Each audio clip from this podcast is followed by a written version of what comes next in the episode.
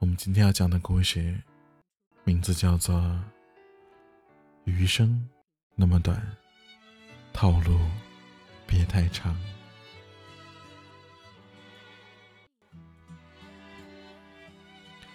愿我们都还能坦坦荡荡的爱一个人。跟你们讲一个真事儿，有一次。我在逛超市的时候，突然之间就哭了，因为接受了一件一直都不愿意承认的事情。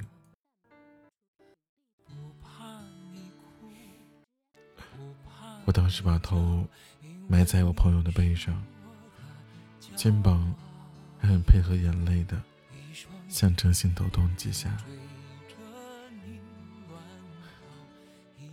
而旁边在场的另外一位嘴巴很欠的同事，摇了摇头，说了一句：“自古深情留不住，偏偏套路得人心。”尽管我当时心情很糟，但我还是把他这句话牢牢记住了。而“套路”这个词，什么时候？成为了一个网络热词，而出现在我们的生活里，我已经记不清楚了。因为当我发现这个词被频繁使用来形容一个人对感情的拿捏时，我的微信已经装满了“少一点透露，多一点真诚”。我那么单纯，你的套路就那么深，等等一系列的表情包了。我最近看到最热的一个套路，莫过于我在吃药的时候看到了一个新闻。听说问你为什么吃药的，既是真爱。我在内心其实挺想翻千万个白眼儿，因为想出这句话的题主啊，就很心机的调整了主谓宾，但还是看到好友们。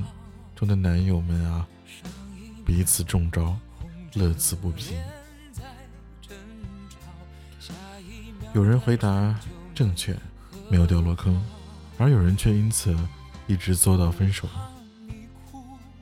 这让我觉得，与其说是套路，不如说是试探。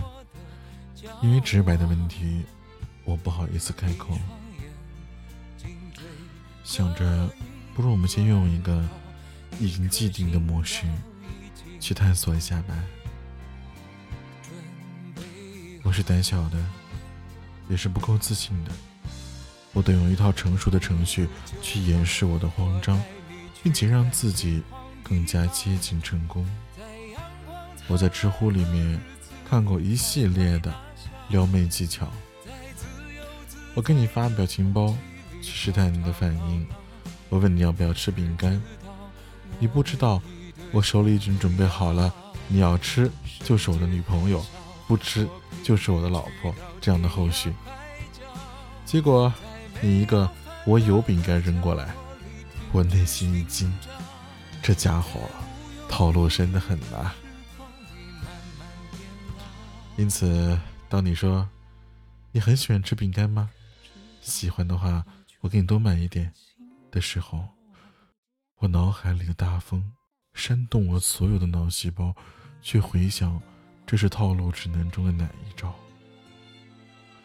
我们真像两个站在大马路上打牌的牌友，握紧纸牌，自以为酷到不行。一方面猜测对方手里还有什么牌数，一边去想下一招该如何的出其不意，步步紧逼。谁都想在这个套路的战场上稳操胜券，赢个牛逼。然而，在这场感情的套路里，其实没有任何人可以全身而退。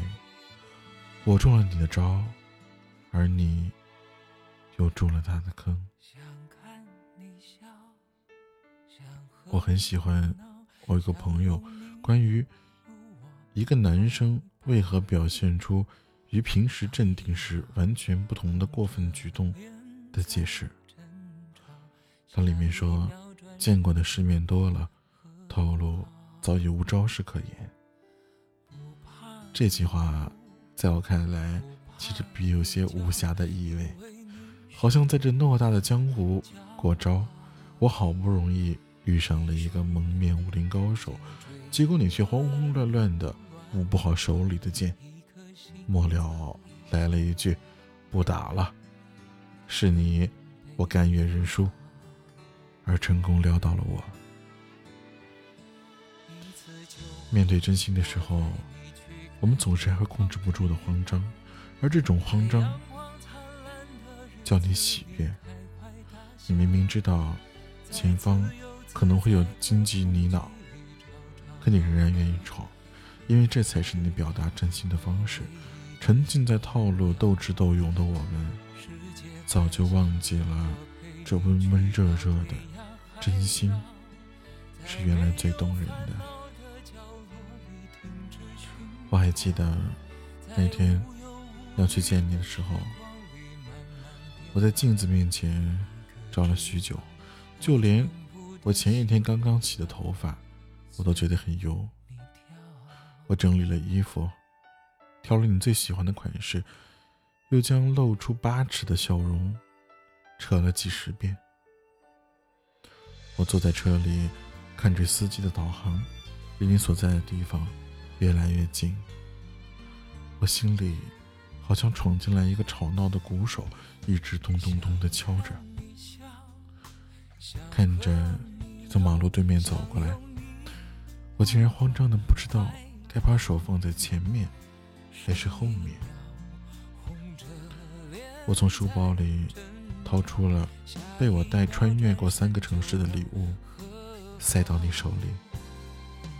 你看着我那副慌乱的样子，实在是疑惑。你肯定在想，你今天到底怎么了？怎么这么紧张？我只好结结巴巴的慌乱逃走。事后。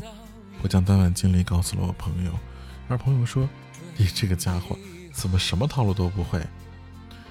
和他说：“你把礼物送给他了，刚好没有吃晚饭，一起吃个饭、逛个街什么的。”我说：“可别了，人家忙着呢。”比起套路，不如坦诚。我就是如此喜欢你，毫无保留的带着真诚去向你摊牌。我不是一个好对手，我不擅长去调整各种战术和套路，但我得向你承认，你就是我最后的底牌。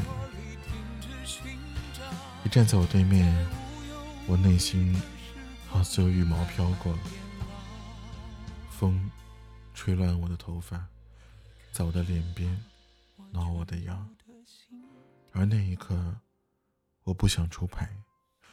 我只想飞奔过去，拥抱住你。我不介意你用套路试探我，我也会适当的礼尚往来。